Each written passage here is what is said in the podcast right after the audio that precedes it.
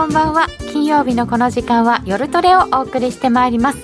今日の担当は金内彩子です。よろしくお願いいたします。本日のゲスト島力夫さんです。よろしくお願いします。よろしくお願いします。そして愛坂美也さんです。よろしくお願いします。団長お休みです。団長お休みです。代わりに来ました。団長小さくなった 団長いきなり可愛くなった今日は代わりに来てくれました、はい、そしてノーディー Zoom です。よろしくお願いします。よろしくお願いします。さてさてえー、現在ですね137円台にドル円また乗ってきておりまして、うん、なんかなかなか動いてて、うん、すごい今活況らしいですよね。あの個人投資家さんの参加具合が何年ぶりとかうん。島さんのそのこうガッツポーズはどういうガッツポーズ？あドル円ロングですって。もうもうポジショントークですね。バリバリできました。ただただいい話ですね。ですね。ということなので今日はドル円中心にお話を伺っていくことになりますよね。まあやっぱり中心がそれになっちゃいますよね、もうやっぱりね、目が離せない。こんだけ動かれるとね、うん、あんなに動かない動かない言ってたのが動いたらこれかよいや本当、うん、もうなんか別世界ですね。本当ですよね、ええ、なんか今まであの毎回レート読んでも「え止まってる？これ」みたいな。だ「大丈夫？パソコン動いてる?」みたいな。だったのに。ねあのひどい時は1週間に50銭とかって 世界でしたよね。今降ってみて降ってみると1円動いてたりしますからね、うん、ああもう別世界ですね、え軽くなりましたね、うん、軽くなるっていう。意味我々の用語では軽値動きが軽い、うんうんうん、で省略してあ軽くなってきたねって。って言いますかね、おうん、その軽くなった世界でどんなふうに対処していくのかなどなど今日は伺ってまいりたいと思います、えー、皆様のご質問、えー、チャットの方で受け付けております。YouTube チャット欄に入れてください。みんなと一緒にトレード戦略を練りましょう。それでは今夜も夜トレ進めてまいりましょうこの番組は真面目に FX、FX プライム by GMO の提供でお送りいたします。お聞きの放送は、ラジオ日経です。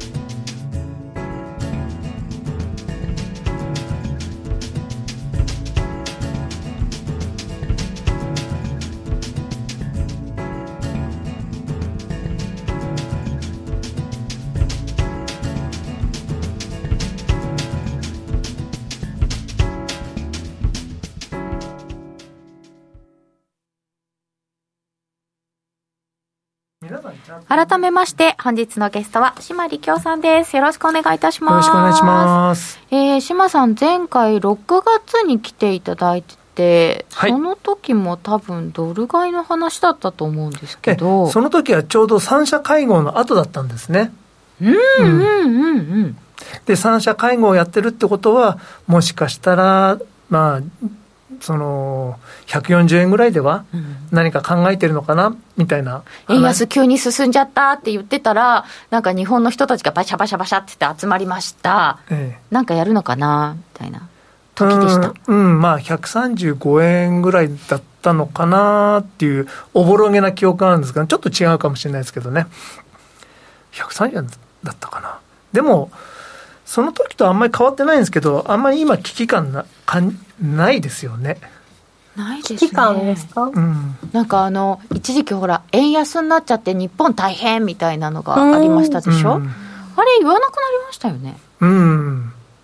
だからやっぱりちょっと僕、疑ってるんですよね。疑ってるっていうのは、うん、本当は円安にしたいんじゃないかな。うん。うん。あの、それは日銀じゃなくて、それ財務省も、実はみんなグルになってる。はい、心配してるふりしてるだけなんで、で、インフレでね、あの債務飛ばしたいんでしょ。うん。うん。というのを、なんかやってるんじゃないかな。だってどうせ円高ならないですから。どうせならないですか？もう構造的に。え？構造が変わったうん、そういう断言するのはマーケットの世界ではいけないことです。ですね、絶対って言葉を使っちゃいけないんですけれども、あ、それはもちろんならないこともないと思いますし、僕はあの適正な円のレベルっていうのは75円ぐらいかなって思うんですね。おえそれというのは、それはあの、この間ちょっとコラムにも書いたんですけども、えっ、ー、と、ビッグマック指数。はい。はい。世界中のビッグマックがいくらで売ってるかっていうので、あの為替レートを出すんですけども、えーと、アメリカン5.15ドルでドル、えーと、日本は390円ぐらいでしたっけ、まあ、それを考えると、まあ、ドル円75円かなと。という計算が出ます。えー、5.15ドルですから、今140円近いですから、うん、700円ぐらいのビッグマック食べてるんですよね、あの人たち。高いね。うん、うんでもスイスとかに行くと、なんかこのなんとかセットとか頼むと、1700円ぐらいなんでしょ？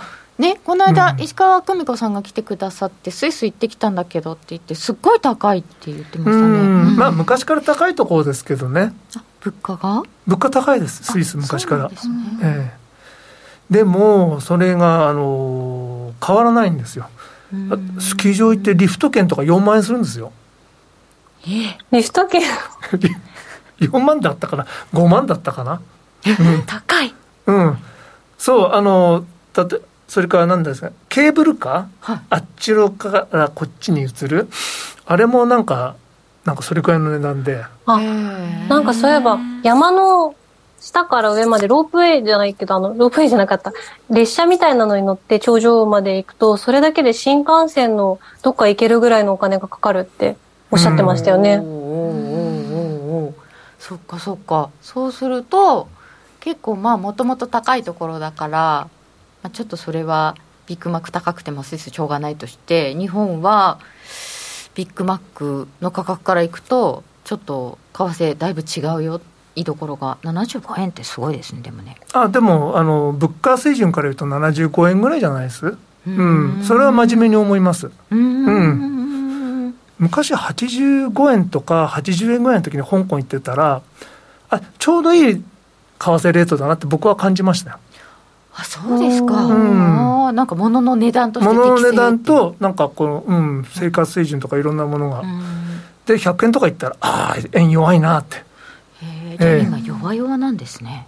あ弱いのがもっと弱くなってるっていう感じですかね。うん。うん、でもあのやっぱりすり込みすり込みで円は強すぎってみんなにすり込まれてるんで、うん、うん、円高のせいで日本はこうなったんだって思ってるじゃないですか。昔のね、うん、記憶がなぜか、染み込んでいる。染み込んでて、まあ、あの厚物に懲りて生そう服みたいな。夫婦やっちゃうんですよ、あの経営者の言うこと聞きすぎてるんですよね。うん。甘やかしてるんですよああ、経営者を？経営者を。今でもだいぶ違うんですけどね、うん、会社さんでもね。今輸出企業もですね、うん、円安すぎて困るとか言ってますからね、何があってもちょっとね困っちゃう人たちがいてそれも困ったもんだなと思いますけど、うん、だからあの潰るべ潰れるべき会社が潰れてないので、うん、あのちょっと変な言い方しますと競争力のない会社ばっかりなんですよ、うん、だから賃金も上げられないし適当に淘汰されてなくちゃいけなかったんだ、じゃないかなと思うんですけどね。あのそういうこと言うと、すごい文句きます。あ日本的じゃないかもしれませんね。うん、うん、会社を守りすぎるので、うん、そうなってるのかなっていう感じはしますけどね。でもやっぱりあの企業の経営とかの時にや聞くのがすごい福祉的な、うんあの施策がものすごい多いから、うん、例えばその今の雇用調整助成金だったりとかもそうですし、うん、あの、なんだろう、融資とかも無金利とか償還なしみたいなのとかいろいろあって、なんかこう、島さんおっしゃるように、競争力がなくなっちゃって、で、みんな生かさないといけないから、こう、なんていうかね、絶妙な税金の状態になったりとかして、これはなんか、どこにも潰れてほしくないけど、でも競争力も欲しいって難しいですね。うん、そうね。そうね。難しいよね。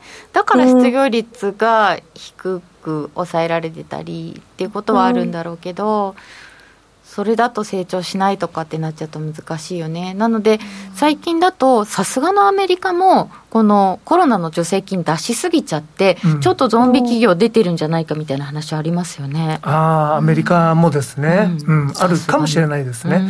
でもアメリカ途中で修正されますんで、あそこは資本主義徹底してますからね。うん。修正される、今後。あ、うん、あの、財政、これから絞ってきて、今年はあの、あ、今年でしたっけ？来年か。あ、今年ですね。えー、まあ、コロナでお金を出しすぎたので、はい、あの、財政が自然とあの、緊縮的なものになるんですけど、1.7兆ドルほど？うん、あのその緊縮効果があるんですね、何もしなくてもあの経済が減速するところはあります、アメリカ。だからまあそのうち、まあ、あのインフレも収まるんじゃないかって期待してる人は多いんですけど、でも経済強すぎるんで。うん、うん。さあ出てきました。インフレの話です。今はやっぱりこのインフレがどうなの？でそれで経済どうなるの？っていうところですけれども8月は FOMC がないのでジャクソン・フォールが大注目。はいえー、資料作ってきていただきました。島さんにまずジャクソンホール注目のジャクソンホールから伺っていきたいと思います。はい。でまずあの去年のジャクソンホールっていうのがですね、はい、もう歴史的にひどいもので。去年のジャクソンホール覚えてるんですよこれがみんなね、うん、かわいそうにパウエルさん。かわいそうに。そう消したい過去だと思うんですけども。消したい過去。はい。どんなんだったでしたっけ？えっ、ー、とですね、もう長々とですね、なぜインフレは起こらないかっていう説明されたんですよね。うん、でも、パウエルさんがそう言うってことは、FRB の優秀なスタッフたちがみんな集まって、いろいろ分析して、いや、インフレは結局収まりますっていう。だから、あの、FRB は、その、条件反射的に、ちょっとインフレが上がったからって言って、その、反応しちゃいけないんだと。うん、うん過剰反応してはいけない。というのをですね、あの結論として出されたんですよね。一時的なインフレに反応するべきでない。ええ。いや、だってもうみんなして一時的、一時的言ってましたもん。ええ、そうなんですよね。すごい楽観的でしたよね、うん、去年は。うんうんうんうん。でもまあ、この8月にこれを出したんですけども、その3か月後、11月ぐらいですかね。一時的でないかもしれないっていう。3か月後にこういうことになってしまいました。ええー、屈辱でしたね。いやでもあの頭のいい人たちの集まりがなんでインフレそんなに一時的だと思ってたんですかね。庶庶民は結構恐れてましたよもう。うん。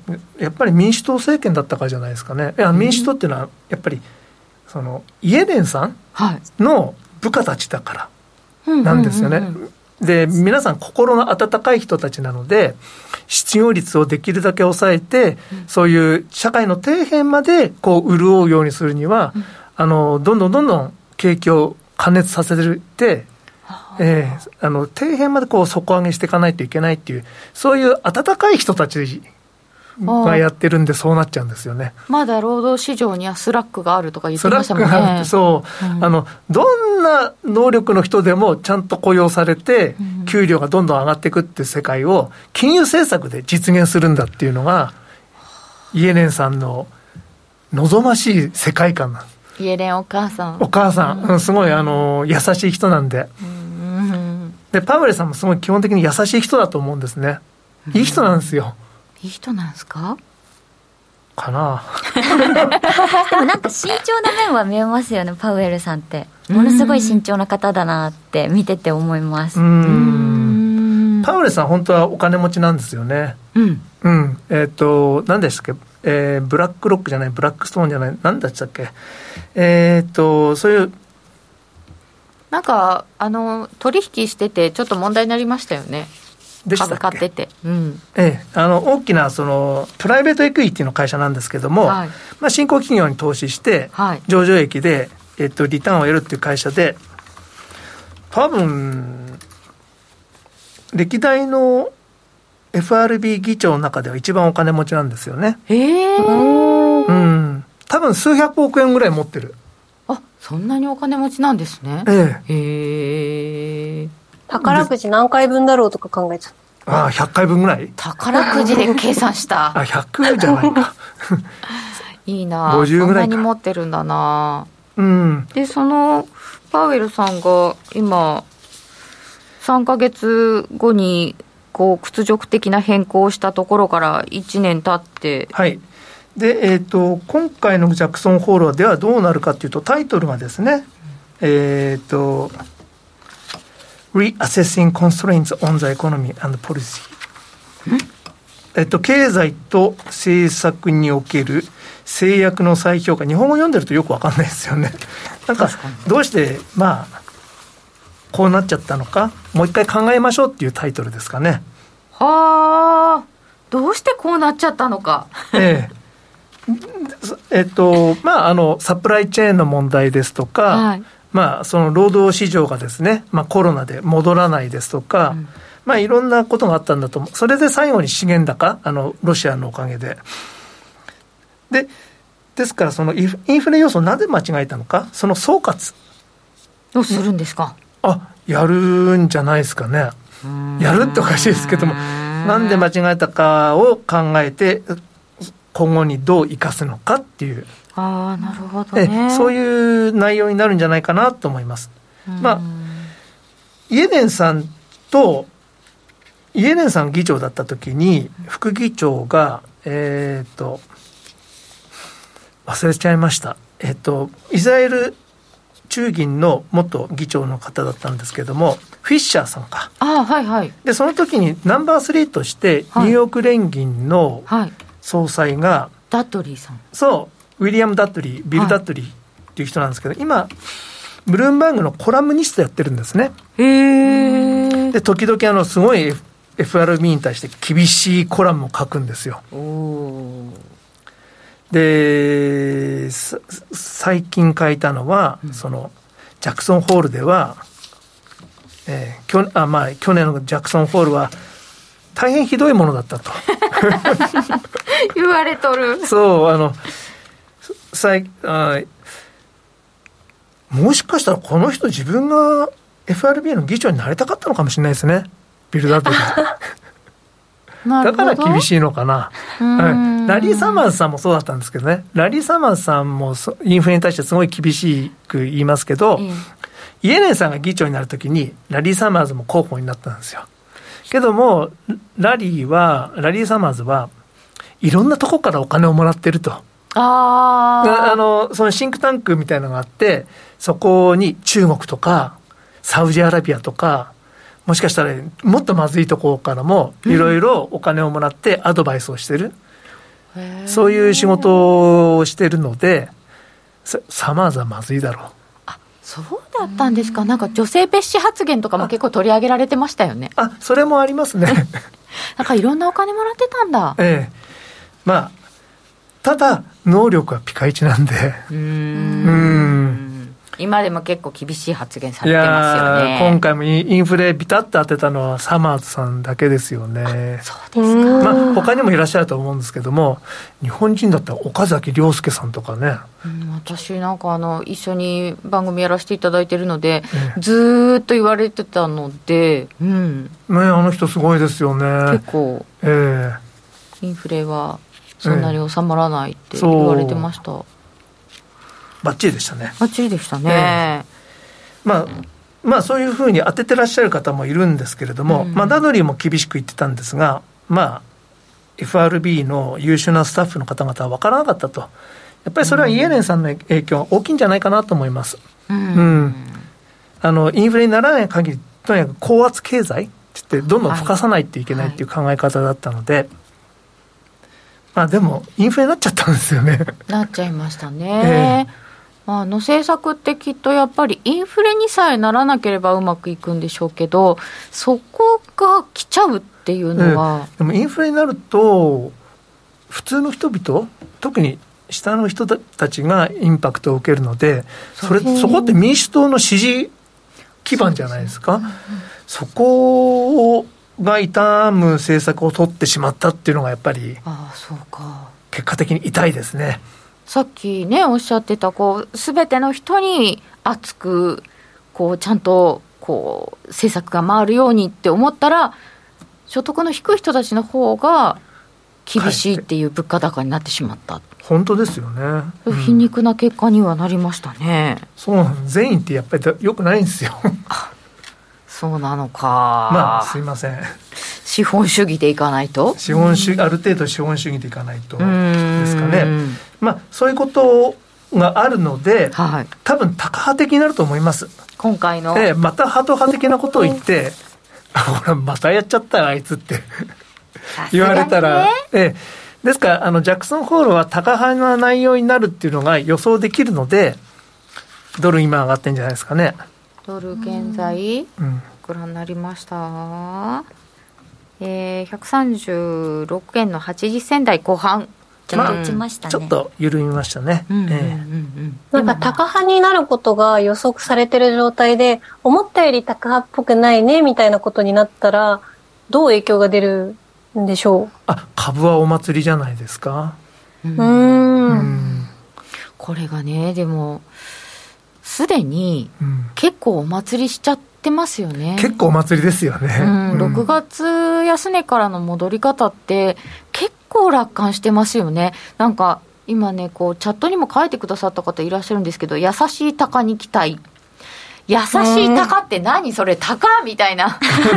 け。結構ね、あの、株の関係者たちは、いや、そ、そんなに、そんなにあの、高じゃないんじゃない？なんか、ぶ、物価ほら、ガソリン落ちてきたし、みたいなこと。ね？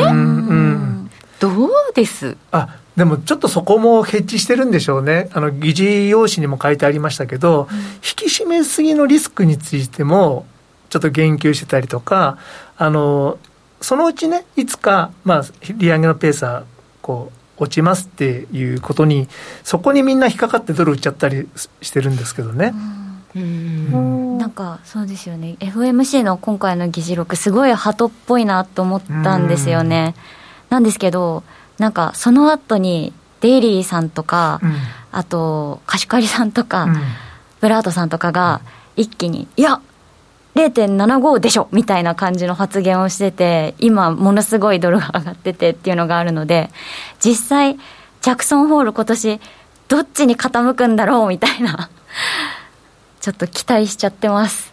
あでもあの実際出てくるものは何かわからないんですけどもジャクソンホールままではきっと高だろうって、うんうん、そそこでいくんじゃないですかね。ドル。期待の上げ。期待あのドルは上がる株は警戒。うん、でいくんじゃないですかね。こうそのバイザルーマーセルザファクトみたいなことになるかもってこと？それもあり得ると思います、でも今年見ててもそうなんですけども FOMC の議事録ちょっとハト派っぽいですけども、はい、それは7月の27日に FOMC があってその時の会見でパウエルさんはいついつか、まあ、あの利上げのペースは減速するっていうことをちらっとおっしゃいましたよね。で、その後にまたその周りのこのデイリーさんとかですね、あの FRB の当局者が、いやいや、そういう意図じゃないんだよとか、いや、本当はもっと高なんだよって言って、そういうなんかその、ちょっとパウエルさんがハト派っぽいことを言って、その後周りが、いやいや、違う違うって言って。そのなんか歌舞伎プレイみたいなの。そうですよね、ええ、あれはなんかそういうこう作り物なのか、え、なんかチームプレーなのか考えちゃうんですけど。コントですよね。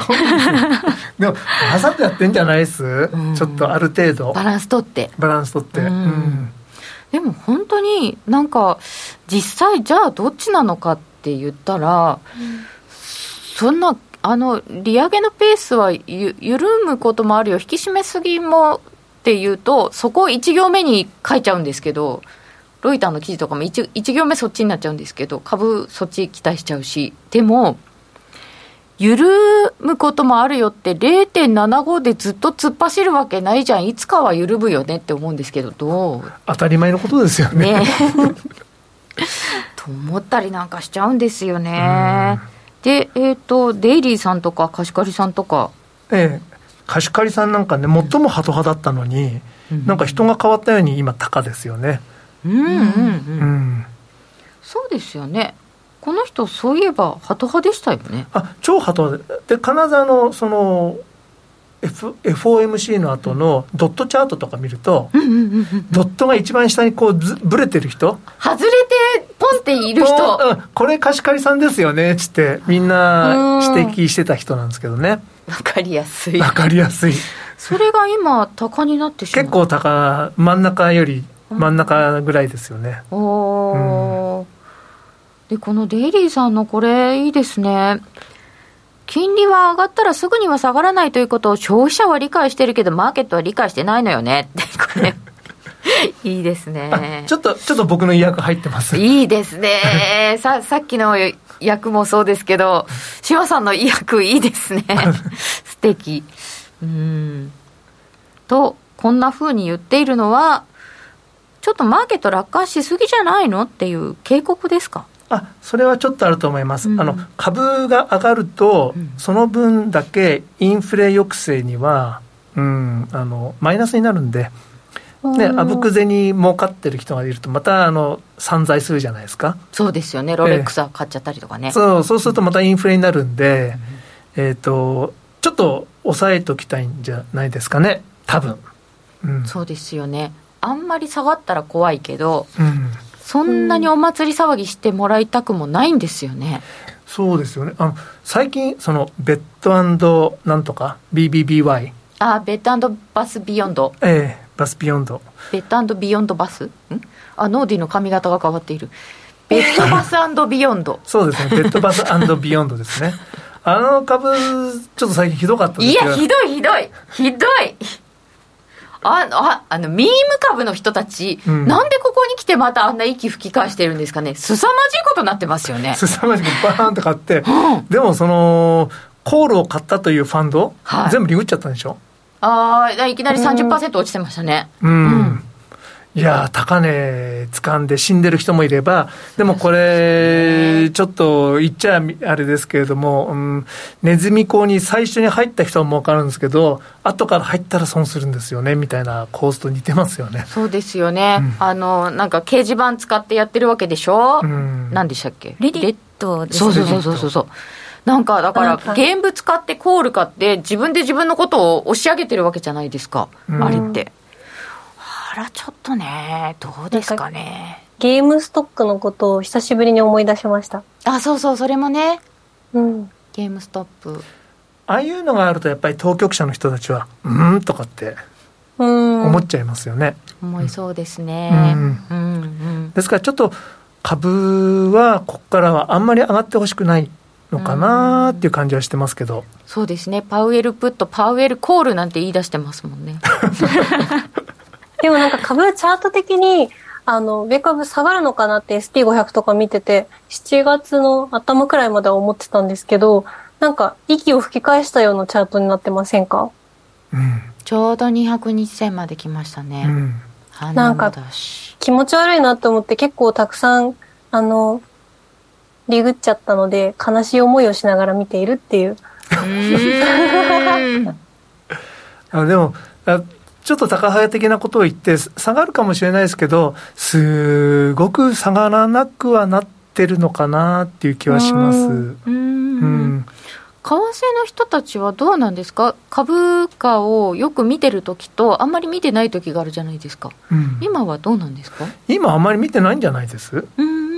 もうあの株価との連動性終わってるんで、アベノミクスの時は、日本株が上がったらドル円が上がってっていう。ああ、なんか一緒にね、動くって言ってましたね。ええーうん、そういう時だったんですけど、菅首相の時にだいぶ変わってきて、うんうん、岸田さんになってからもう全く見向きもしなくなって。そうです、というのも、まあ、日本株っていうのはある程度、そのアメリカの株次第じゃないですか。ですから、あの、アメリカの株との連動性が高かったんですが、ここに来て、ここ2年ぐらいは、金利と連動するようになってます。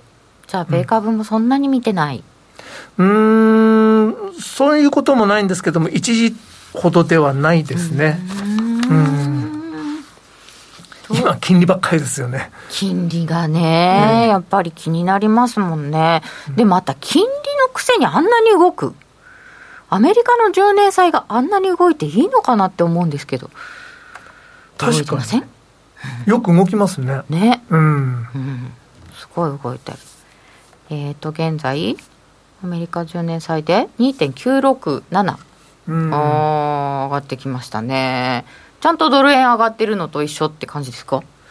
まあ、10年というよりは、もうちょっと短いところ、今、5年とか。が一番、うん、連動性高いのかなっていう感じはしております。というのは、6月の15日、16日に3.5%までアメリカの10年債いってるんですね。そこから2.5近辺まで落ちてるんですよ。でもドル円そんなに落ちなかったんですね、最初は。ああ、うん、そうですね。うん、落ちなかったんですけれども、まああのー、日銀の政策発表が7月の21日かな、あって、はい、その時にドル円が上がらなかったので、はい、そこで一気にこう一回崩れたっていう形になっております。うん、日銀のことは気にしてるんですか？あこれから日銀で円売りじゃないですかね。お日銀で円売り。あやっぱり日本の金融政策が根本にあるんで、うん。変わらないよね、変われないよね。とかですか？毎回変わらないよねっていうのを確認したら、売っちゃえが続くってことですか？売っちゃえとか、あ、円を売っちゃえですね。うん、まあ、ずっとそうだ、過去3回ぐらいそうだったんですが、7月はちょっとさすがにお腹に、お腹いっぱいで、スペックも結構入ってたんで、その事前に。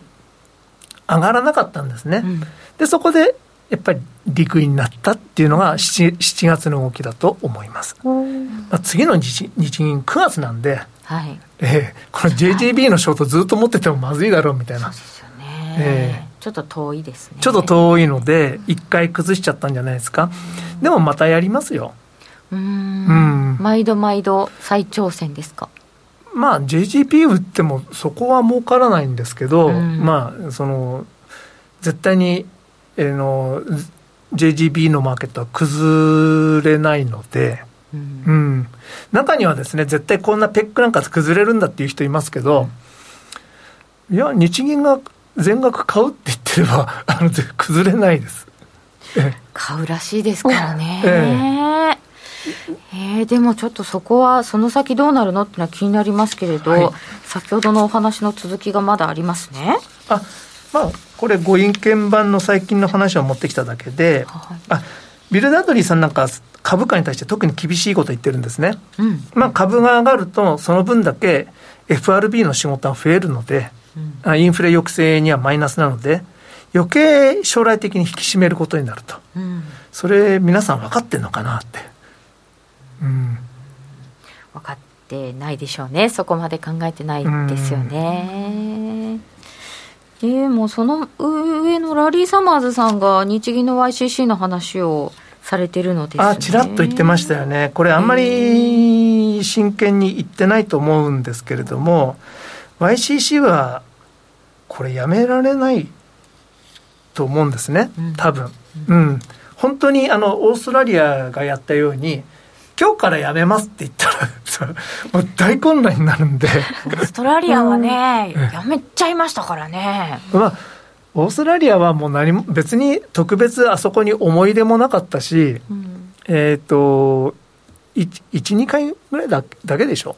えー、1、1、2回？もうちょっとかな？会合が。ええー、それに大した金額も買ってるわけでもないので、うん、まあ別にあそこが崩れたからといって何か起こるわけでもないんですけども、ちょっと金利上がるだけで。日本の YCC をやめるっていうのは、うん、日銀も500数数十兆持ってますよね。はい。これ、マーケットに好きにしてくださいなんて。言えませんよね。額が大きすぎ、えー、であのまあマークトゥーマーケットはしないから含み損はないんですけどそうは言ってもある日ねあの金利が1%とか2%とかになると計算上の含み損が数数十兆とかですね。そうなるわけですよね。でもいきなりやめられないですけどちょっと幅を広げるとかそれぐらいはあるんじゃないかなって思ってませんか？あ思ってる人は多いと思います、うん、ええ、やらないとまずいんじゃないと、うん、でも黒田さんガーンとしてやらないですよね。黒田さんは？次の総裁になると、ちょっと変わってくるとは思うんですけど、でも、じゃあ、あれ、どれだけ広げられるのかっていう問題がありまして、多分1%以上の JGB は、日本は受け入れられない。それは財政的に財政的に。うん。今、あの財政がうまく回ってるのは、今、ゼロ金利で JGB 転がしてますからね。転がしてますからね。いや、財政に限界ないですよ。それは日銀が全部やってるんで。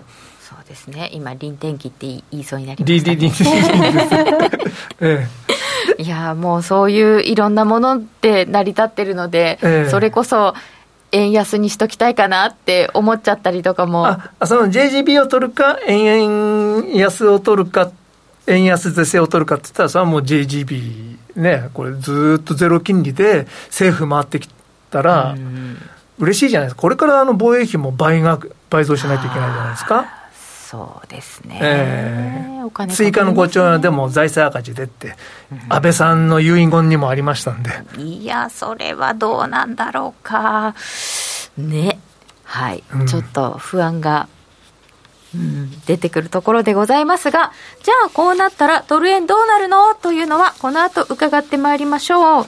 ではここでお知らせです初心者サポートが充実していて、スキャルもし放題の会社を選ぶなら、最大11万円の口座開設キャッシュバックプログラムも実施中の FX プライム by GMO。人気のスマホハイスピード注文は、待ち時間なしの連続発注を実現。チャートを見ながら、スキャルでもスイングでもサクサクお取引いただけます。毎月開催の豊富なキャンペーンやセミナーはもちろん、トレードも情報も、やっぱりプライムで決まり。株式会社 FX プライムバイ GMO は関東財務局長金賞第259号の金融商品取引業者です。当社で取り扱う商品は価格の変動等により投資額以上の損失が発生することがあります。取引開始にあたっては契約締結前交付書面を熟読ご理解いただいた上でご自身の判断にてお願いいたします。詳しくは契約締結前交付書面等をお読みください。お聞きの放送はラジオ日経です。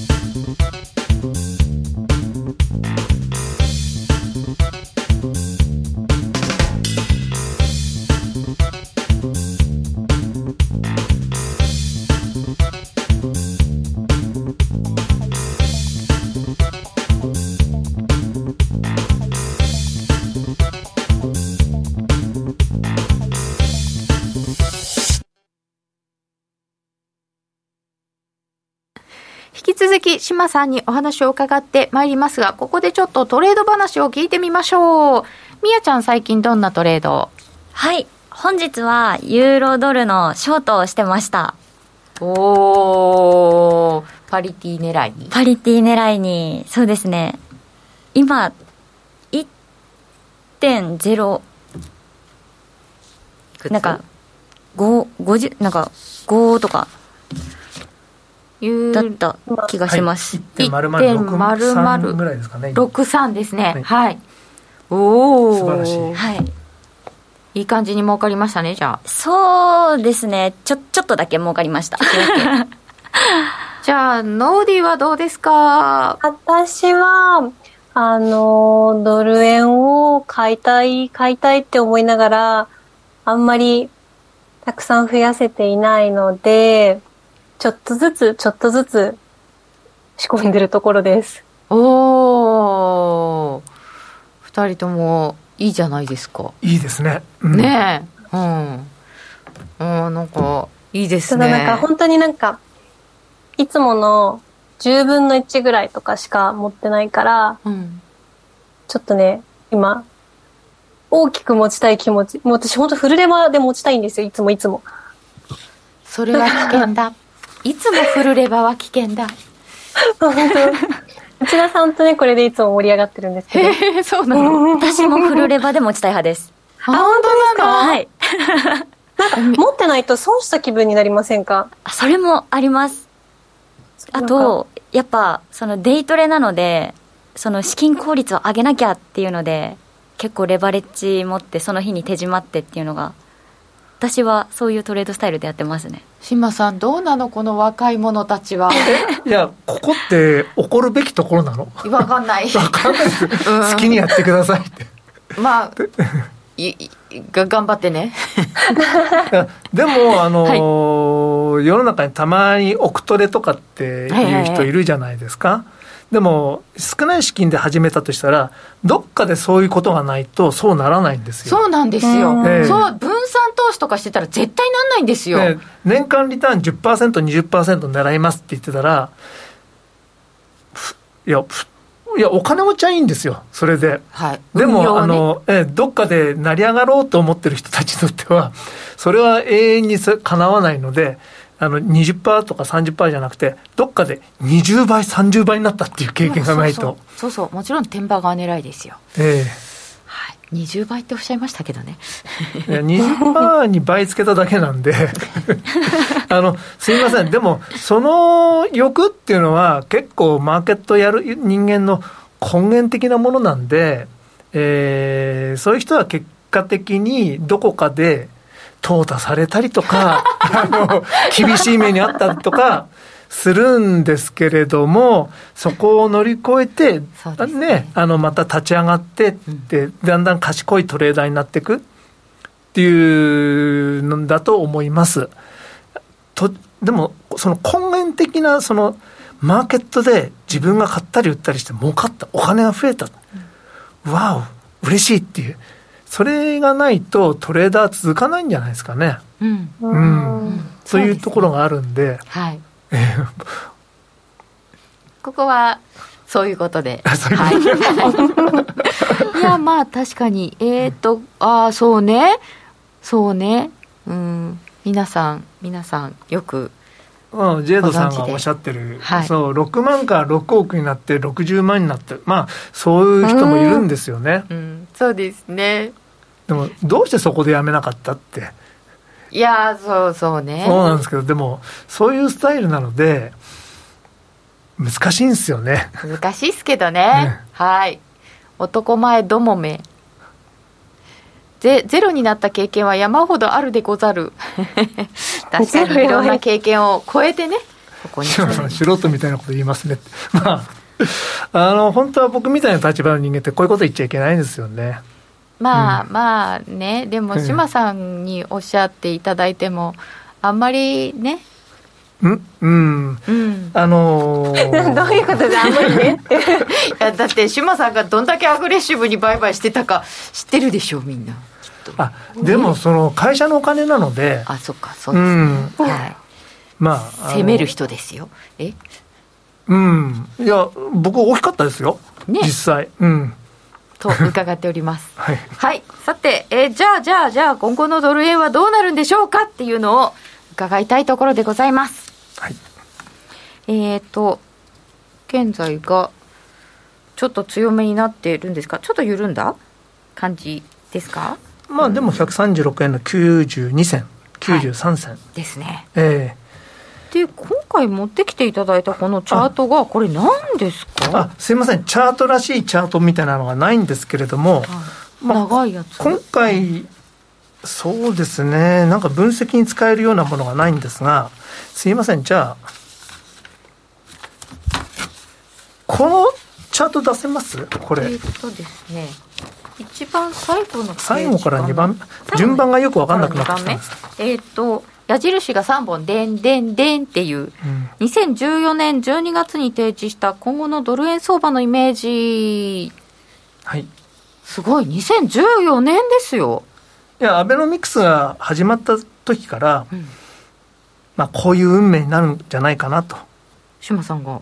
うん、イメージしたものなんですね。うん。なんで？いや、やった以上こうなっちゃうんですよ。やった以上？え、アベノミクスで、ああいうことをしたので、で、でも僕は一旦出口あるかなと思ったんですけど、出口がなかったんです。出口っておかしい。2%の達成がどっかであるかなと思ったんですけど、まあ、ただあの、日本の現状から言って、出口はないんすよ。うん。金融緩和したってそ、そのインフレ率上がらない。うん、日本経済弱いんで。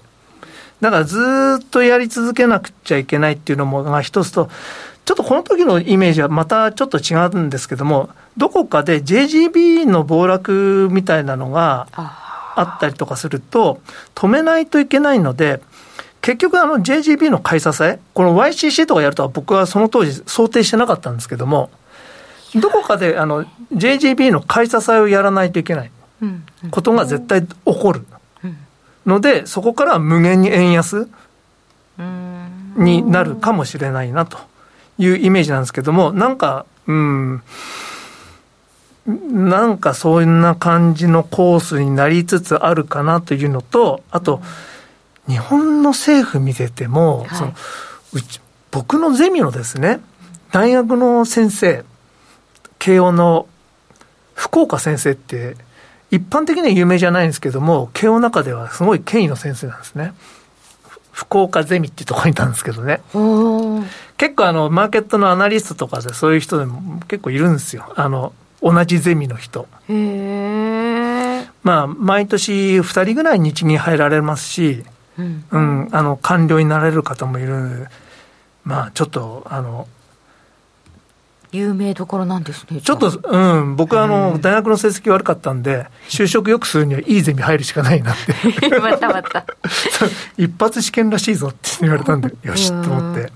まあ、すいません、それはともかくとしてしてですね、そ先生もおっしゃってたんですよね。あの、今、御年96か7ぐらいなんですけども、コロナで中止になるまで、必ず、あの、お誕生会っていうのを銀座でやってまして、へーでも先生もおっしゃってたんですよ、そこで。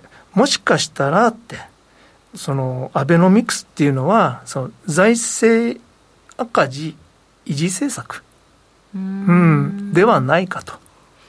財政赤字をずっと維持する、うん、そうずまああのあまりにも巨額なんで、それをこうあ財政赤字を維持さするための政策が実はあるんじゃないかと。うんいやそ時々お話に甘利さんの名前とかも出てきちゃったりとかするんですけど同じ大学なんで甘利君にも言っといたんだがとか。ありゃ そうなんだ。でもなんとなくそのいや財政を緊縮してちゃんとやっていかないといけないっていうのが、うん、もちろん財務省の使命としてありますからちゃんとやるんですけれどもただ、みんなの頭の中に、このままでも、どうせダメっていうのは。どうせダメ？どうせだ、あの、その緊縮的政策してる、あの、経済が落ちてダメ？うんうんうん。ええー、でこ、このままでも、その、景気も良くならないし、社会保障費がどんどんどんどん膨れていくんで、どうしても財政膨らんでしまうと。そうですね、まあ、実はよく持ってるなっていう部分もあるんですよね。うん、そうですね。ね、うん、だからそのあるべき政策っていうのはあるんですけれどもでももしかしたらこれは道しかないんじゃないかって。ああもうべき論とかはまああるけれどもむしろ確かに緊縮なんかしちゃったら税収は入らないし、うん、かえって倒れちゃうので、ええ、あここのこの状態でもあの長く生きていこうみたいな細いロープの上をたどる政策なんですけれども、うん、財政赤字をその金利が上がるとあの発散しちゃうんですね、日本の財政は。金利上げちゃだめなんですよ、絶対に。だから YCC ですか？でも YCC をやったときには、うん、その瞬間は、どどうしてもインフレ率を上げるためにやってますって言ってますけど、うん、僕はあの瞬間ですね、ああ、最後の完成形がこれかって。ああ、ええ、本当はこれがやりたかったんです。YCC がやりたかったんですよ。もう、もう、目標達成？達成したあの、で、ゼロ金で全部転がしていくっていう。へえ、うん、あだだから、そうですよね。細いロープの上でそうやって転がしていく状況、えー、で、為替は、まあ、しょうがないと。うん、いやしょうがない。あの、輸出金は強ければ、その円高にもなることもあるしと。けれども、日本の金利は永遠にゼロでいきます。うん。うん。完成。永遠で、うん。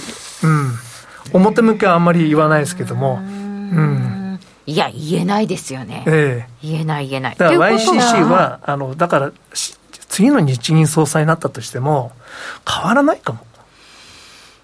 いや、わかんないですけど、いや、ちょっとかバンド広げたりとかってあると思うんですけど、0.5以上は広げられないでしょ。多分雨宮さんがやるんだと思うんですけど、うん、うん、日銀の次の総裁、雨宮さん説が結構多いですけどね。うん、中曽さんには荷が重いと思いますよ。で、そういうこと、あ、聞いてるかもしれない。ダメだ。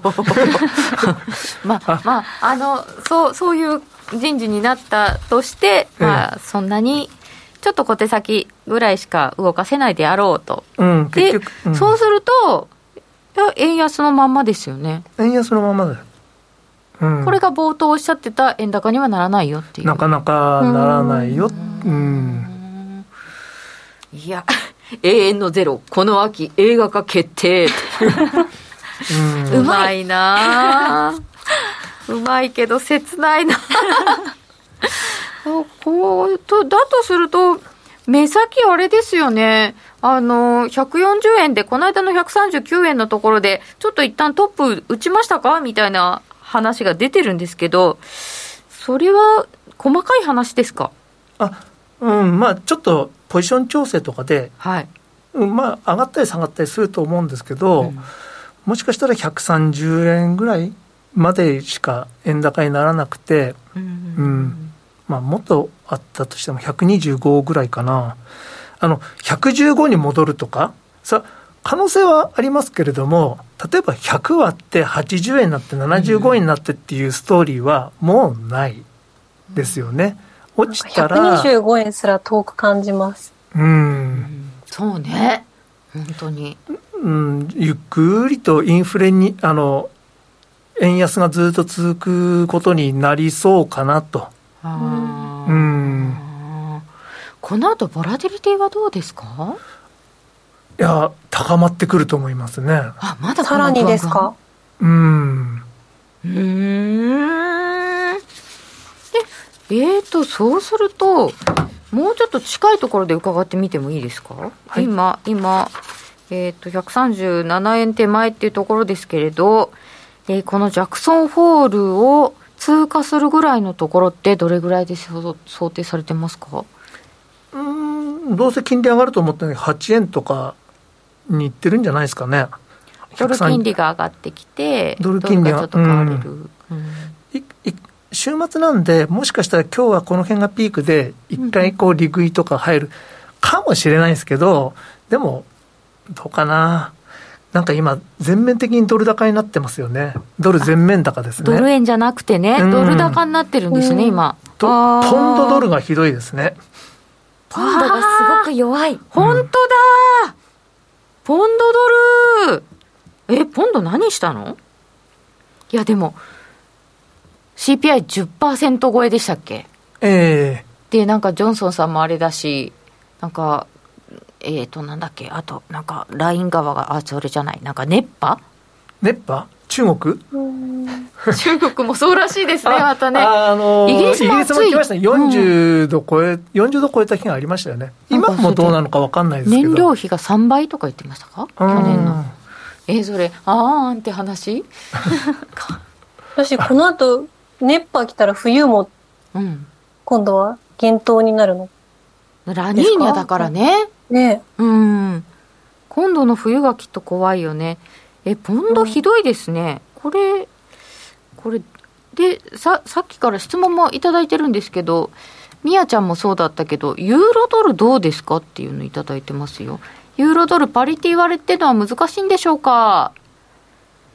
ユーロドルどうですか？でもいつか割れるんじゃないです？え、そんな感じ？え、それはやっぱりドルが強いから？ドルが強くて、よ、ユーロも若干弱かったりとか、なんか欧州系がなんか最近弱い印象ですね。うん。